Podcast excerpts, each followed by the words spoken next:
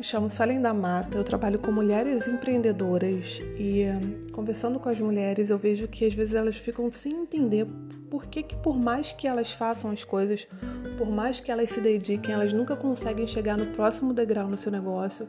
Às vezes elas estão estagnadas ali há anos ou então estão regredindo. E eu sempre falo, isso aí são coisas internas que a gente precisa curar, né? Quando a gente entende que a gente precisa curar um monte de coisa interna, a gente entra num processo de investigação e a cura vem, né? E então, a partir daí, eu resolvi fazer aqui esse papo de manas empreendedoras e eu quero começar com vocês no estudo do livro Mulheres que Correm com os Lobos, da Clarice Píncola. Esse livro tem 572 páginas com 15 capítulos, aonde cada capítulo ela traz uma história, aonde fica mais fácil o nosso entendimento e depois ela vem ali é, destroçando cada história para a gente poder entender essa psique feminina, né?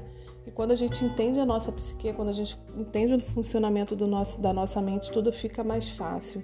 Então, todos os domingos eu vou estar tá botando aqui um, um episódio, né, um capítulo eu não vou ler o, o capítulo inteiro porque ele é muito são né, histórias muito grandes. Então, resumidamente, eu vou trazer a história e a minha interpretação em cima do que a Clarice coloca no livro, tá?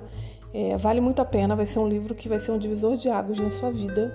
É né? um livro onde você vai tocar nas suas feridas, você vai revirar suas feridas, você vai entender quem você é, você vai entender o que você precisa mudar, vai mudar a sua forma de se impor para o mundo. Então, te espero aqui todos os domingos no, nos nossos episódios aqui na nossa resenha do livro Mulheres que Correm com, Lobo, com os Lobos, né, no, no Papo de Manas Empreendedoras.